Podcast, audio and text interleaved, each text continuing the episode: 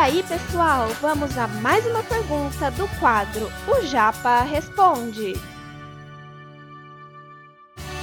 Você está ouvindo Redação Cast, o podcast para quem quer uma redação nota mil. Galerinha, alguns pontos imprescindíveis e fundamentais para que você possa fazer uma boa redação. Uma boa redação que se preza, modelo Enem, precisa de um grande planejamento. Galera, planejamento diz respeito a tudo que você faz antecipadamente à execução da prova. Vamos supor, supor que você tenha treinado rotineiramente, constantemente durante todas as semanas, feito uma redação até durante um ano até a execução da prova. Com certeza você tem um planejamento já estipulado. Você já sabe exatamente como proceder durante o decorrer da prova, ok? Ah, professor, eu não tenho ainda um planejamento. Então é necessário que nesse intervalo de tempo de dois dias que antecede a prova, você reflita a respeito das estruturas planejadas que você pretende utilizar no decorrer da prova. Professor, não tenho, então calma que a gente vai te ajudar aqui. Eu não faço ideia, calma que eu vou te dar algumas dicas ainda e eu vou mostrar como você pode planejar o seu texto e definir uma estrutura bem bacana para produzir uma dissertação que acaba agradando ao seu corretor.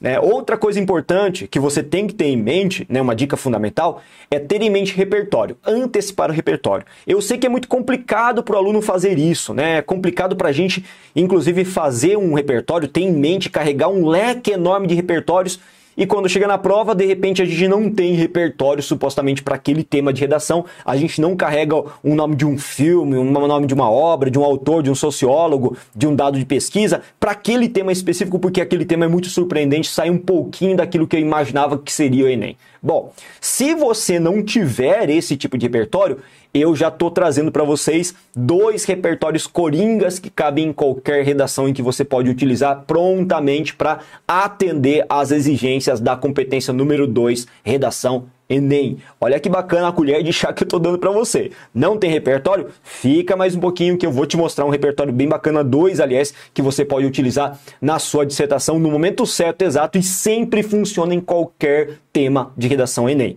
Veja bem, isso é uma situação, claro, atípica em que você não tem de repente um repertório em mãos, beleza? Outro ponto importante, o Enem também gosta muito de estabelecer conexões, estabelecer a ligação entre as partes do texto. Então eu vou dar dicas aqui nesse momento. Se você não carrega ainda esses elementos todos de programação, de utilização de repertório de conectivo, eu vou passar para vocês alguns conectivos que são coringas para utilizar no momento certo para ligar cada um dos parágrafos. E por último, eu vou comentar de uma das partes mais complicadinhas da elaboração do Enem, que é justamente garantir uma elaboração de uma intervenção que atenda aos cinco elementos exigidos pela banca também. Então, tudo isso a gente vai abordar com o objetivo de facilitar a sua vida, de fazer com que alguns pontos fiquem mais claros. Não ficou? Que fiquem neste momento mais claros para você fazer uma excelente redação. Esse conteúdo é um oferecimento da Corrija-me, a plataforma preferida no ensino de redação. Saiba mais em corrijame.com.br.